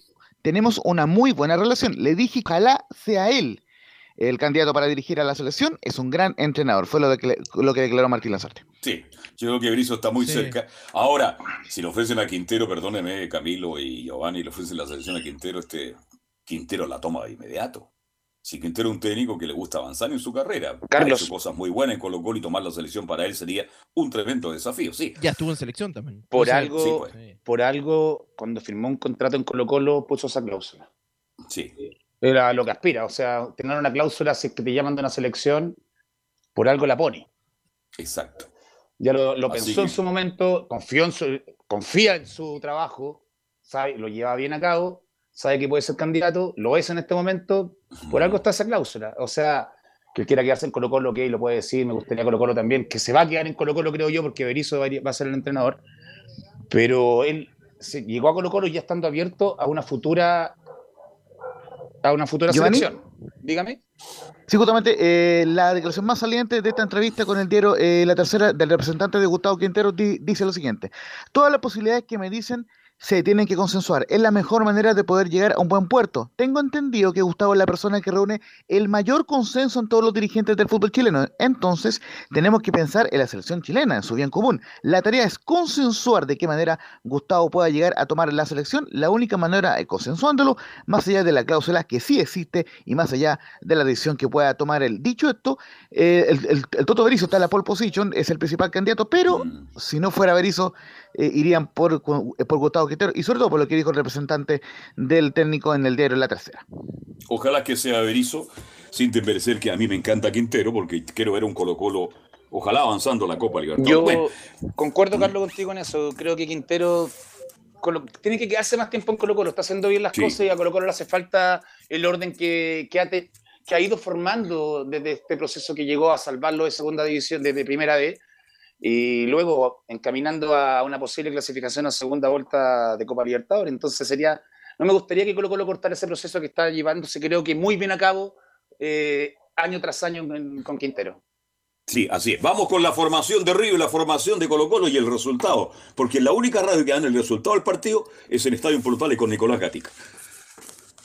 Claro, decir que son 400 mil dólares la cláusula de salida de Gustavo Quinteros para la NFP es totalmente pagable, así que no hay problema en ese sentido, 400 mil dólares y Gustavo Quinteros deja Colo Colo. La probable formación del equipo local, vamos a partir obviamente con River Plate, sería la siguiente, con el portero Ezequiel Centurión, que va a reemplazar a Franco Armani, Andrés Herrera, el chileno Paulo Díaz, ojalá se equivoque, dicen algunos, David Martínez y Milton Casco como lateral izquierdo en la zona defensiva. Milton es un fenómeno, Milton, ¿eh? Milton, así es. Santiago Simón Bruno Zuculini, Enzo Fernández, Nicolás de la Cruz, el uruguayo y Ezequiel Barco dejando solo arriba, esto es raro que un equipo argentino tenga un solo delantero a Julián Álvarez, será el número 9 que tendrá esta noche el equipo río platense, que recordemos se va en segundo semestre a ni más ni menos que al City, el delantero Julián Álvarez va a ser compañero ahí de Haaland, el jugador noruego. Y Colo Colo va a formar de la siguiente manera, con Brian Cortés, Óscar Opaso, Emiliano Amor, Maximiliano Falcón, que ya están recuperados, y Gabriel Suazo, el capitán, César Fuentes, el corralero, como le llaman Esteban Pavel, Leonardo Gil, que lo evaluado el técnico Quintero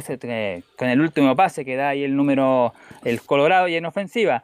El, uruguayo Gabriel, perdón, el peruano Gabriel Costa, Pablo Solari, La Joya y Juan Martín Lucero, el goleador argentino que le ha marcado cuatro goles a River en varios equipos, así que esperemos que hoy día, y le marcó de hecho también en la ida, así que ojalá hoy día se haga presente también en el marcador Lucero. ¿Y quién arbitra este partido, Nicolás Ignacio? Sí, ojalá que, que ojalá que no, no, se equivoque hoy día. Será el juez del partido el uruguayo Andrés Matonte, juez del partido de esta jornada. Bien, gracias Nicolás. Usted mañana con un completo informe y esperemos que a Colo Colo le vaya, pero muy bien. Gracias Nicolás y muy buenas tardes. Carlos. Buenas. Sí. No me gusta un árbitro, no me gusta un árbitro uruguayo para dirigir Colo Colo River. Sí, son vecinos con Argentina, usted sabe. Muchachos, cruz, el Río de la Plata y se van a comer en la, mañana un buen bife y choricillo en Buenos Aires y los otros van a Montevideo. Te escucho, Me, me recuerda a River, la U. Sí. El eh, robo de Chile.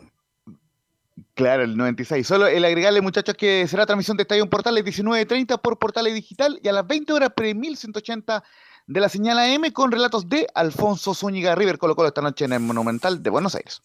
Bien, ¿hacemos la pausa o nos metemos al tiro con la Católica? Pues estamos contra el tiempo, Laurencio. ¿eh? Vamos con la pausa. Mm. Hacemos la pausa y volvemos con Belera Hernández y toda la información de Universidad Católica.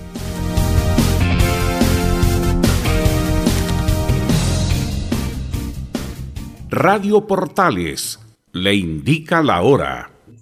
Las 2 de la tarde, 28 minutos. Lleva al siguiente nivel tus eventos, ceremonias, conciertos y potenciando tu audiencia con DS Medios. Servicio de transmisión de TV en circuito cerrado y vía live streaming HD. Tecnología de punta y un equipo profesional nos permiten realizar transmisiones sin cortes y con la más alta calidad. Cotiza ya ingresando a www.dsmedios.cl. Visita www.radiosport.cl, el sitio web de la Deportiva de Chile. Programas, noticias, entrevistas y reportajes, podcast, radio online y mucho más. Todo lo que pasa en todos los deportes lo encuentras en www.radiosport.cl. La Deportiva de Chile en Internet. Comercial IAC y Compañía Limitada. La mejor calidad mundial en laminados decorativos, comercial IAC y compañía limitada es Pertec en Chile, San Ignacio 1010, Santa Rosa 1779, Avenida Mata 446 y Portugal 501. Comercial IAC y compañía limitada es Pertec en Chile.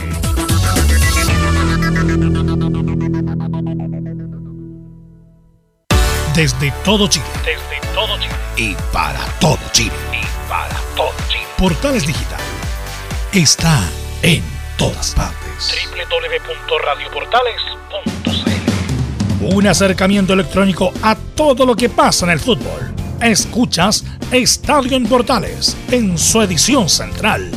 La primera de Chile, uniendo al país de norte a sur.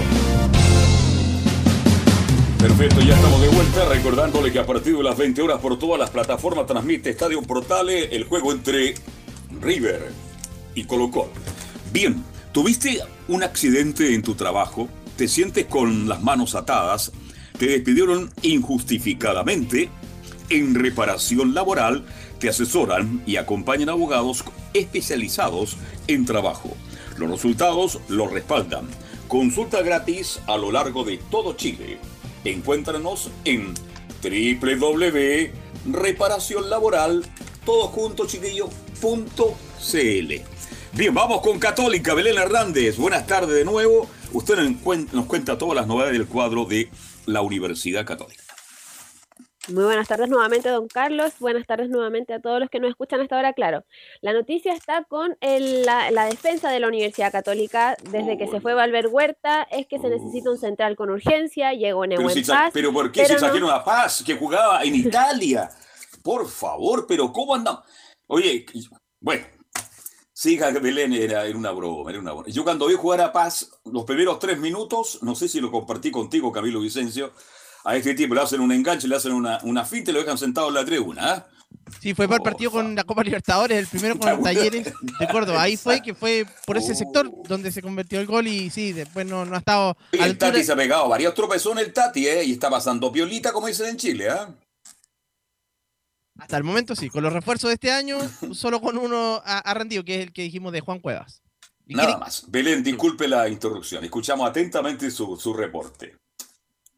Bueno, uno que, bueno, una noticia buena para, para Ariel Holland después de la eliminación de por Copa Libertadores es que Daniel González estaría ya muy cerca de firmar su contrato.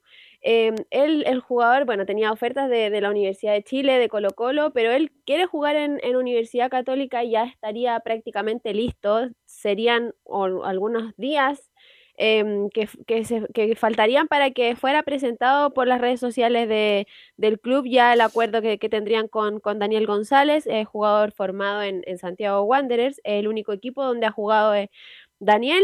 Em, llegaría hasta, hasta 2025. Sería un contrato por tres años. em, bueno, este jugador tiene 20 años, nació en 2002.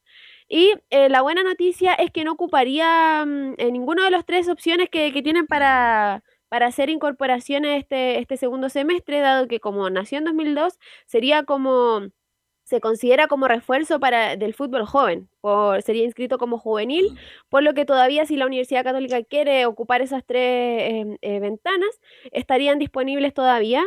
Y, eh, por lo que Daniel González sería uno de, los de los refuerzos ya para, para el segundo semestre, teniendo en cuenta que tienen opciones para clasificar a la Copa Sudamericana todavía y para pelear el pentacampeonato, que todavía les queda harto camino por recorrer, pero las chances todavía están.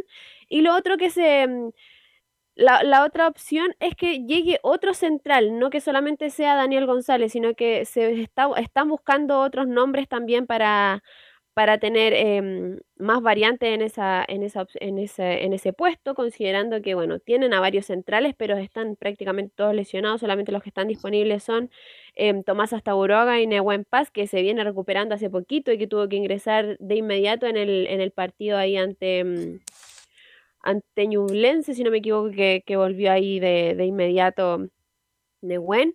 Em, por lo que esas serían la- las dos incorporaciones que ya estarían, eh, bueno, el segundo central se estaría viendo, el tema de César Pinares por otro lado y el supuestamente la, la llegada de, de Nicolás Castillo, que yo todavía no, no manejo esa información, no, no conozco si es que probablemente pudiese, Perdón, Nicolás pudiese Castillo, llegar. ¿a- ¿a qué llega Católica para hacerse cargo del bombo? Porque futbolísticamente. Castillo anda, anda muy mal, le ha ido Sí. muy mal. Tiene una lección. Oye, Giovanni Castillo, tú como técnico, yo al, al muchacho González, que a- hasta Guardiola lo quería, ¿eh? tiene 20 años, es verdad, pero tuvo una tremenda lesión. Yo cuando lo vi jugar mostró algunas condiciones. Lo vi jugar, no sé cuál era el técnico, Camilo, ayúdame, en un momento en que Wander andaba con muchos problemas. Tuvo con Y- Miguel pero- Ramírez. Debutó con él. Exacto. Pero también le vi muchas debilidades. Entonces, claro, es una apuesta. Tiene 20 años, por 4 años el contrato, puede ser una apuesta, puede re- recuperarse, puede ser un tremendo central, pero la Católica requiere un central de categoría. Ahora creo yo, no sé cuál es tu opinión al respecto. Concuerdo plenamente, Carlos. El jugador de Wander es una muy linda alternativa, pero es, es una apuesta y Católica no necesita una apuesta. Quedó claro en el partido con Flamengo que apuestas ya no necesitan. No pueden estar con apuestas si quieren pelear. En este caso, ya Libertadores fuera, pero pueden pelear la Sudamericana si es que llegan a clasificar. Es lo que digo. Y creo que van a clasificar. Pero Católica incluso para el torneo nacional no puede tener una apuesta, tiene que tener un central, creo que calado y que llegue a ordenar el fondo de Católica, que en este momento está dando mucha agua y Católica no está acostumbrado a, a- a tener eh, una defensa de ese tipo. Exacto. Si el problema de Católica, Camilo, usted que lo cubre domingo a domingo, es la defensa. Después que se fue Huerta, vieron todos los problemas en Católica. Carlos, Después que se fue Huerta, yo sí. creo que Católica tiene el mismo problema de la U, la- o sea, parte por Sí. el mismo problema de la U.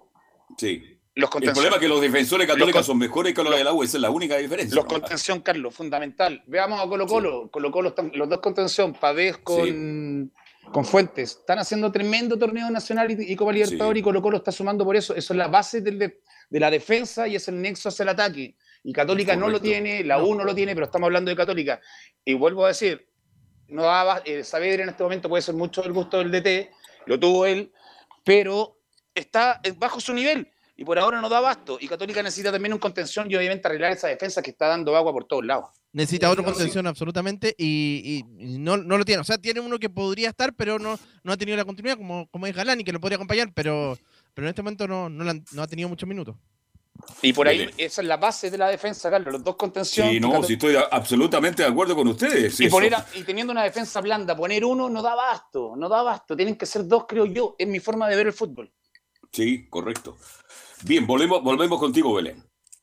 Respecto a Galani, respecto a todo lo que estaban hablando ustedes, hoy empezaron a mover las piezas ya porque la Universidad Católica volvió a un entrenamiento ya después de la eliminación que tuvieron allá en, Río de Janeiro. Eh, ayer tuvieron libre las horas que quedaron de día porque recordemos que los cruzados volvieron ayer desde Brasil. Entrenaron, bueno, en la cancha que mm, en, la cancha del estadio, porque recordemos que una de las exigencias de Ariel Holland fue eh, que arreglaran la cancha principal del complejo Raimundo Tupper, está en, mantención, por lo que está cerrada, así que el, equipo está entrenando todos los días ahí en el, estadio mismo. Respecto al, al tema de, mm, de Ariel Holland, se espera que esté en la banca el, el sábado a las 3 de la tarde dirigiendo ahí a Audax Italiano, pero todo depende de cómo se sienta el técnico, si es que ya puede dar, le pueden dar el alta eh, por, COVID, por el COVID-19, recordemos que está con, con COVID, y em, así que hay, hay que estar a la espera ahí porque el equipo viaja mañana ahí a Rancagua, así que van a, van a concentrar allá. Por lo que ahí hay que estar eh, atentos si va a estar en, definitiva Ariel Holland o van a estar en el reemplazo nuevamente Juan Manuel Esparis y Rodrigo Valenzuela. Ya están el entrenamiento preparando para, este partido, como, como lo mencionaba, el, pr- próximo partido que es este sábado a las 15 horas allá en el estadio El Teniente de Rancagua. Van a enfrentar al Audax italiano, un partido complicado porque ambos equipos necesitan los puntos para ir para despegar desde la zona de abajo. Em, en tema de, de conferencia, hoy habló Ignacio Saavedra. Se refirió también en tema de, de, pelear el, pentacampeonato, que es uno de los objetivos que se propusieron a principio de año, y también, por supuesto, que estaba eh, en, ingresar a, los octavos de final de la Copa Libertadores. Ese ya se desechó, ya quedaron eliminados, pero está la chance y la opción de, clasificar a la Copa Sudamericana, dependiendo de cómo salgan en el partido ante, ante Talleres de Córdoba y cómo también se dé ese duelo que va a estar en, simultáneo entre Flamengo y Sporting Cristal todo depende de, de, ambos equipos, pero lo que sí la, la, Universidad Católica necesita es un triunfo para poder eh, ya tener ese, ese tercer puesto, mejor tercer puesto del Grupo H para, para clasificar a la otra Copa Continental a la Copa Sudamericana. Vamos a pasar a escuchar de inmediato a Ignacio Saavedra en la primera declaración donde menciona como plantel siempre vamos a querer pelear los dos campeonatos. La verdad es que como plantel nosotros siempre vamos a estar queriendo pelear los, dos campeonatos, ya sea, eh, bueno, Libertadores que queríamos pasar octavos, pero ahora se nos presenta la Sudamericana que también es un, es un campeonato importante y la, la Liga que, que también eh, tenemos que empezar a recuperar puntos con el trabajo de Ariel, así que, que nosotros en la interna siempre apostamos a lo, a lo máximo así que, que de, de, eso no tiene que haber duda. También se refirió a la, a la derrota eh, de, ante Flamengo ahí por, por 3 a 0 y la eliminación, menciona Ignacio Saavedra, fue algo dura la derrota. Sí, fue algo duro la, la derrota. También hubo cosas que hicieron muy bien en, a ratos. La lección que nos queda es que esas cosas buenas tenemos que, tratar de, hacerlas más seguido en, un mayor tiempo. Bueno, también Ariel lleva muy poco tiempo. Yo creo que entrenamiento, entrenamientos bien que hemos hecho han sido cuatro, pero nada, pero yo no, nosotros queríamos pasar a octavos, siempre fue nuestro objetivo, no se dio, pero también ahora tenemos a la Sudamericana, entonces hay que estar eh, pensando en ello el martes, pero primero siempre en la, en la liga local en, contra Audax. También le consultaron por eh, la importancia que tiene ahí el Holland para, para el fútbol de, de Ignacio Saavedra. Está, vol, volvió a la titularidad con, con, con, él justamente, ya lleva los dos partidos de titular con Cristian Paulucci, después de que lo expulsaron ahí ante Guachipato, si no me equivoco, no, ante O'Higgins. Eh, eh, no volvió a la titularidad jugó unos minutos de suplente con Rodrigo Valenzuela, pero ahora volvió ahí eh, Ariel Holland y volvió Ignacio Saavedra también. Todavía no ha vuelto a su nivel, al nivel que estábamos acostumbrados a ver ahí al volante, pero eh, él menciona que, que para, para Ignacio Saavedra dice, Ariel para mí es el mejor técnico que he tenido.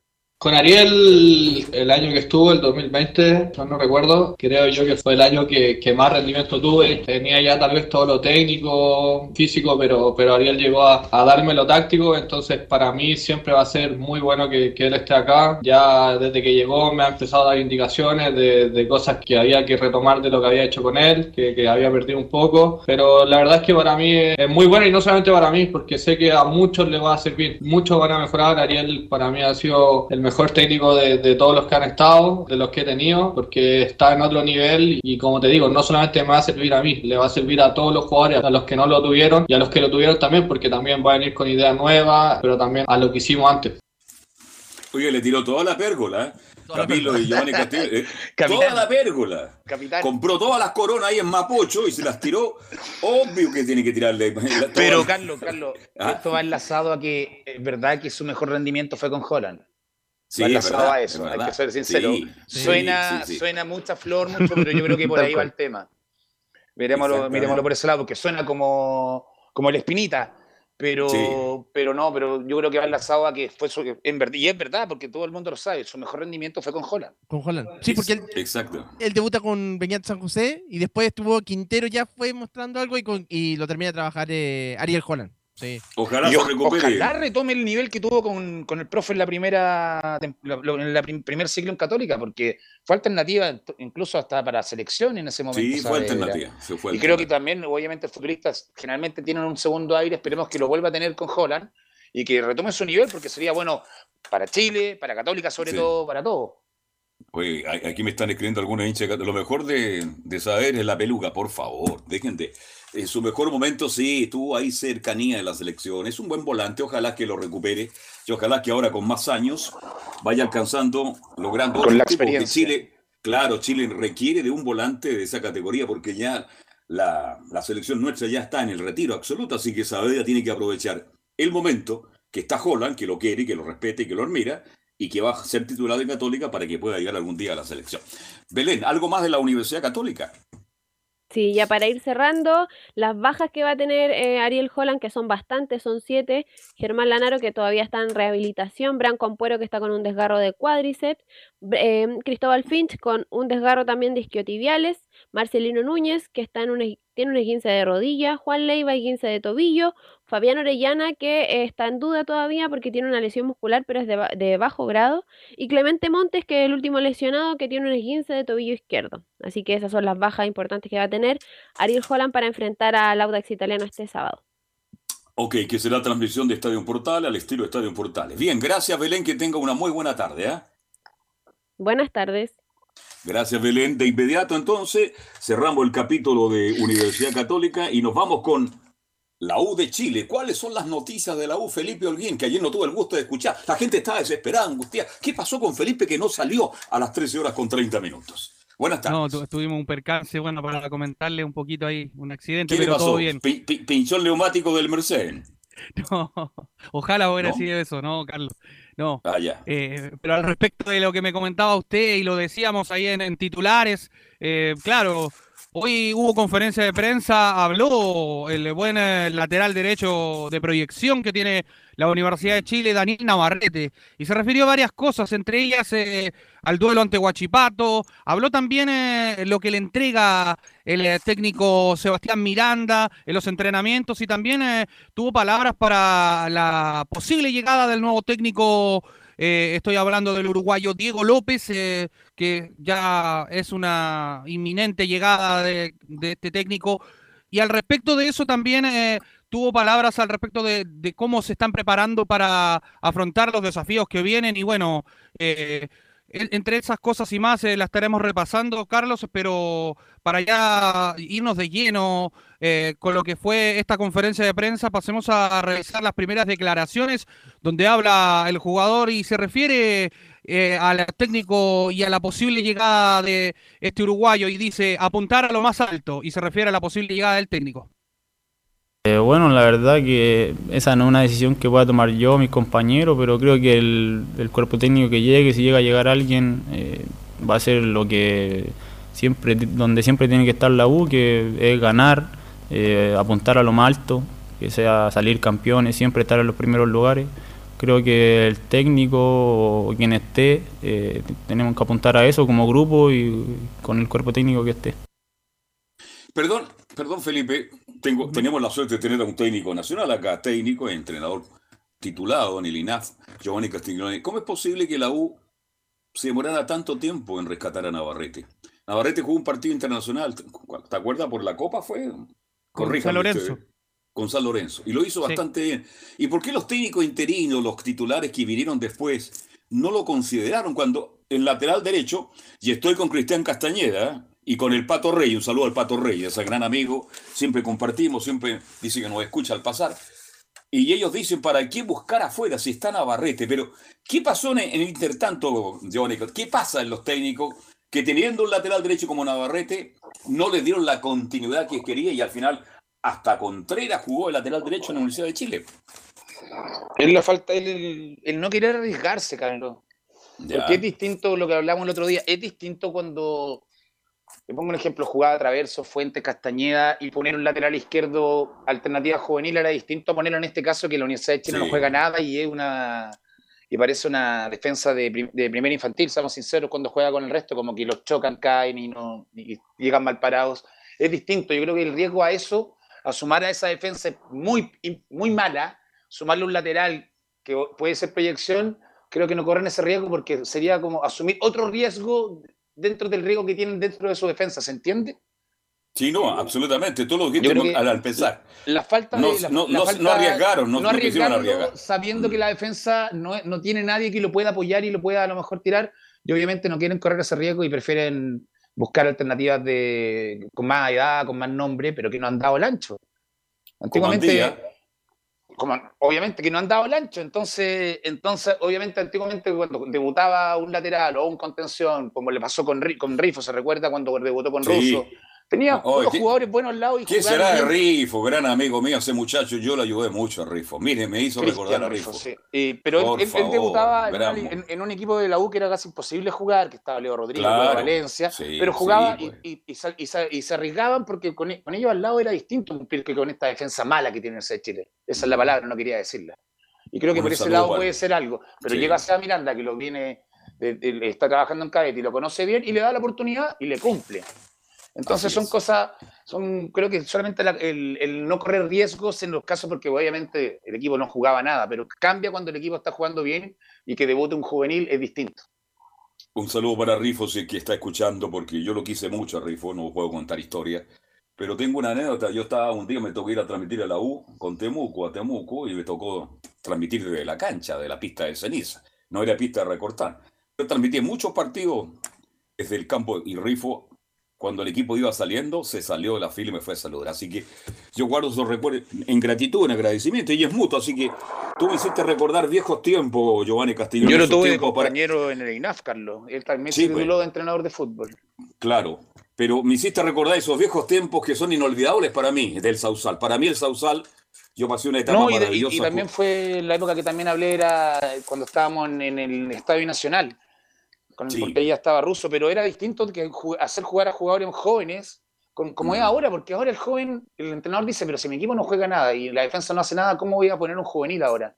Yo creo que por Así eso, es. por ahí va el, el punto, creo yo, porque si uno se pone a mirar, siempre lo conversamos, ¿cómo no hay laterales en la Universidad de Chile con todo lo que tienen si antes habían tanto con nada? Mm. Esa es la pregunta que Bien. hacemos siempre. Yo creo que solamente la falta de no querer arriesgar un poco y eso ha ido tapando también, me imagino Tiene que que arriesgar los tenis. Hay que jugarse siempre la opción en la vida, en cualquier cosa. Bien, volvemos contigo, Felipe Holguín. Sí, y al respecto bien lo apuntaba Giovanni, me ha tocado ir a los partidos de, la, de estos juveniles y hay varios hombres interesantes por eh, las bandas eh, y yo creo que la U ahí es donde tiene que empezar a, a pavimentar el futuro de estos jóvenes, eh, por un lado, porque estuvimos en un campeonato donde fuimos a ver a los jugadores y habían varios jugadores interesantes que podrían subir a- fácilmente al primer equipo, pero ya para darle un poquito la bajada a este tema, eh, también tuvo declaraciones de Daniel Navarrete eh, donde se refiere a la- lo que es la competencia en el día a día con Jonathan Andía y con el Pitu Simón Contreras. Pasemos a revisar la siguiente declaración acá en la Primera de Chile, donde dice Daniel Navarrete, uno tiene que ganarse el puesto todas las semanas. Yo no- la verdad no me siento titular, eh, creo que uno tiene que ganarse el puesto todas las semanas, en los entrenamientos, en los partidos, y creo que sí lo he hecho bien, pero nadie tiene el puesto ganado, eh, ni yo ni ninguno de mis compañeros. Eh, creo que tengo compañeros que están a muy buen nivel, como en mi posición está el Jonathan, el Pitu, y creo que eso se va haciendo semana a semana, o sea, no porque quizás haya jugado bien un partido o dos, voy a ser titular indiscutido, eso, eso se trabaja en los entrenamientos y ya el profe va a ser ahí el que tome las decisiones y bueno, uno va a tener que apoyar al que esté, nomás si me toca a mí o a otro, sé que ya lo va a hacer de la mejor manera. Ahí estaban algunas de las declaraciones del eh, jugador que ya va a ser titular, así o sí, para el encuentro ante el cuadro de Huachipato, Carlos Alberto, muchachos. Y también la U tiene dos bajas eh, bastante eh, importantes. Son Franco Lobos, quien fue operado el día de ayer Bueno, exitosamente. Hace tiempo que no juega, así que no es baja, po. Hace tiempo, no juega ni siquiera. ni- no aparece ni la, ni Tacataca juega en el complejo de la Universidad de Chile, así que no, es- no es baja ese. Fue Tiene citado, pero no ha jugado. ¿Y qué, Claro. cuál es el otro? El otro es Jason Vargas, también se perdería Ahí el hay un campeonato. titular, claro. Ahí Sí, hay un la- titular. por pubalgia. exacto, pero tampoco han dado yo soy Vargas, tampoco. No, no, no, no dramaticemos, por favor, con esos dos jugadores que no tienen la U. Ahí está Asadi, puede estar Osorio, etcétera, etcétera. Pero vuelvo al caso de Navarrete, ¿ah? Este, y Giovanni me van a entender perfectamente, porque él fue jugador, hombre de camarines, técnico. ¿Cómo se sentirá día jugador experimentado, jugador de carrera, de trayectoria, titularísimo, lo traen por un gran precio, lo traen como gran figura y resulta que ahora un muchacho de la juvenil es titular? Yo creo que ahí la relación más allá de la competencia en los entrenamientos va un poquito más allá, mi estimado Giovanni Castiglione. O sea, Carlos, no, porque cuando un jugador, cuando un jugador te, pasa por nivel, eh, obviamente lo único que queda es trabajar más para poder llegar al nivel que, que el profe o, o cuando lo contrataron. Y lo de Andía pasa por nivel también.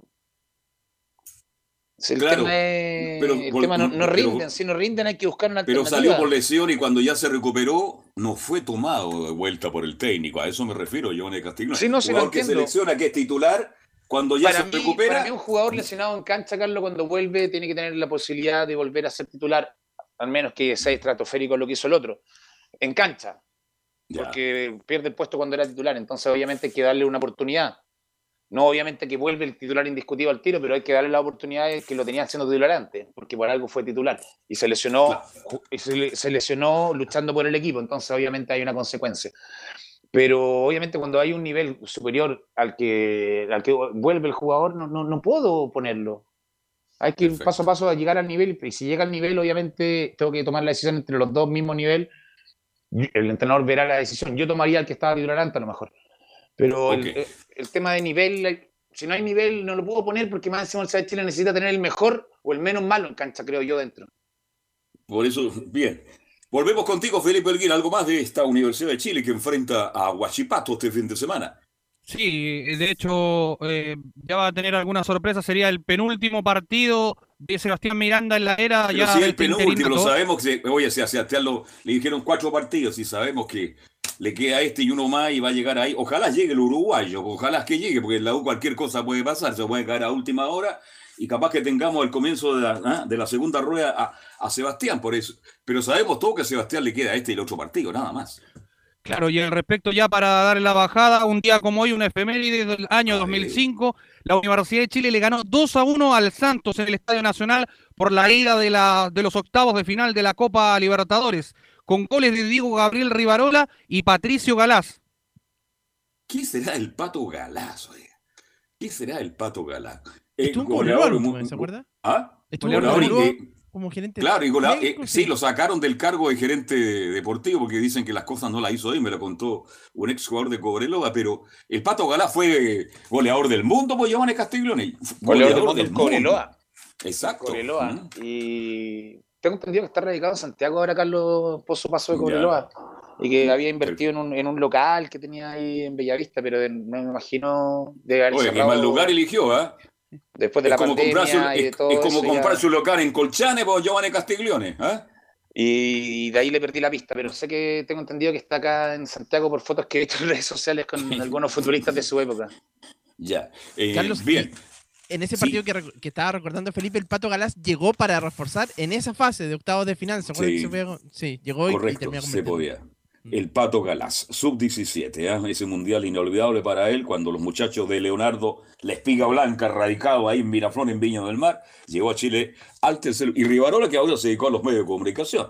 Eh, bueno, cada cual elige su destino. Algo más de la Universidad de Chile, mi estimado Felipe Holguín. Con eso cierro, Carlos Alberto, que tengan muy buena tarde todos. Usted también, que lo pase muy bien. Gracias, muy gentil. Y ahora de inmediato volvemos con Laurencio Valderrama para que nos cuente algo del equipo de Colonias y un poquito más. Laurencio. Sí, justamente vamos a ir inmediato con el Everton de Viña del Mar, que nos llegaron algunas declaraciones cortesía, por supuesto, de, de la prensa de Everton de Viña del Mar. Muchas gracias por eso. Con el triunfo del Everton 2 a 0 ante Ayacucho, goles de Lucas Di, Di Llorio, el delantero argentino, minuto 58, y de Matías Campos López, tras pase del mismo Di Llorio a los 65. Así que vamos de inmediato con el Paqui Meneghini, quien dice en el segundo tiempo, el gol nos dio confianza.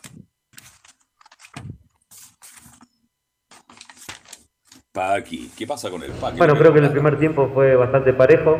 Eh, tuvimos algunas aproximaciones por izquierda, pero no, no terminábamos de encontrar los espacios. Creo que el segundo tiempo, bueno, el, gol obviamente nos da confianza, nos permite manejar mejor la pelota con, con más tranquilidad.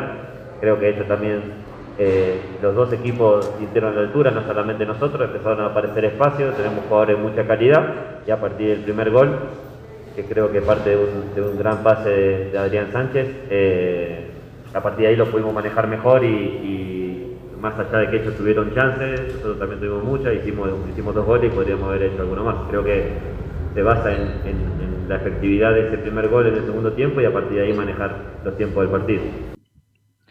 Y justamente antes de ir con la segunda declaración del Paqui Meneghini, reco- recordar la tabla de colocaciones. Everton quedó segundo con 8 puntos y detrás de Sao Paulo que tiene 10, pero que esta noche juega ante Wilstermann, entonces es bastante complicado que Everton clasifique. Sí, que Sao Paulo gana, asegura su paso a los octavos de final, así que por eso hace un balance ya el Paqui Meneghini sobre esta Copa Sudamericana y dice competimos muy bien y aseguramos el segundo lugar de nuestro grupo en la Copa Sudamericana. Lo que decía Lucas, nos quedamos con esa sensación de haber competido muy bien, sabiendo que queda un partido que también lo queremos ganar. Eh, competimos muy bien, aseguramos el segundo lugar una fecha antes de terminar la fase de grupo y eso creo que marca la diferencia que hicimos con, Ayacucho y con, con Wilstermann. Competimos mano a mano con San Pablo, por factores que ya sabemos todos no, no- no nos permiten llegar a la última fecha ahí mano a mano. Y, también en la- Libertadores se compitió muy bien, superando claramente a Monagas y compitiendo también mano a mano contra un rival muy muy fuerte como es Estudiante que está marcando la tónica en lo que es la, la Libertadores, así que muy contento por el esfuerzo de los jugadores, del equipo, creo que todos fueron creciendo del primer partido a este, nos queda uno más que lo queremos ganar para terminar lo más arriba posible. Y lo último que vamos a escuchar, muchachos, es de justamente la figura del partido, Lucas Di Giorgio, el delantero argentino, dice que nos sentimos perjudicados en los partidos en casa. Sí, como bien dijimos, eh, creo que, que fuimos perjudicados en los partidos en casa, eh, el cual hoy estaríamos en una mejor posición en la tabla, peleando una clasificación mano a mano. Hoy tenemos que esperar resultados, es muy difícil, pero bueno, como dijimos, la esperanza siempre está. Eh, también creo que nos están dando un poco más los resultados, está reflejando el trabajo que estamos haciendo en cancha, tanto en el torneo como en, como en la Copa, así que contento por el equipo. Justamente esas fueron las declaraciones del Everton de Viña del Mar, que como les decía, la próxima semana eh, va a tener su último partido del, eh, ante Wilstermann de visita, así que eh, ya prácticamente se despide de la Copa, pero con buenas sensaciones el Everton de Viña del Mar, muchachos. Y en cuanto a las colonias, eh, brevemente, porque aquí justamente te- teníamos el mensaje de la gente de la Unión, hay cuatro bajas para el partido de mañana de Coquimbo, ampliaremos el día viernes en los viernes musicales. La más importante, la de eh, Augusto Barrios, que sigue con contusiones en cuádriceps, no podrá volver al medio campo. T- t- También es baja Brian Ravelo, lamentable por el cuadro de la Unión Española que visitará mañana a Coquimbo Unido. Muy buenas tardes, Perfecto, muchachos. muchachos. Buenas tardes, Laurencio, que tenga una buena tarde. Pronóstico para esta noche, Giovanni, para ir cerrando este capítulo de Estadio Portales, Colo Colo River. Me la voy a jugar uno a uno Colo Colo. Eh, Camilo Marcelo Vicencio. Empate también. Yo también apuesto de que se por un empate a uno a uno. Estoy con Giovanni Castillo. Ojalá que así sea para que Colo Colo siga avanzando en la Copa Libertadores de América. Muchas gracias, Giovanni. Gracias, Camilo. Camilo, nos juntamos 5 para las 7, como es Nos habitual. ¿ah? escuchamos hoy en la tarde. Chao, chao. Ok, un abrazo. Chao, Buenas chao. tardes. Buenas tardes. Que lo pasen bien. Llama a mi chao, chao.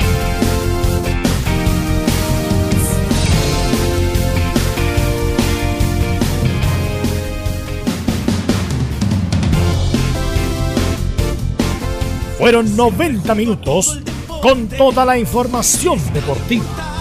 Vivimos el deporte con la pasión de los que saben. Estadio en Portales fue una presentación de Ahumada Comercial y Compañía Limitada. Expertos en termolaminados decorativos de alta presión.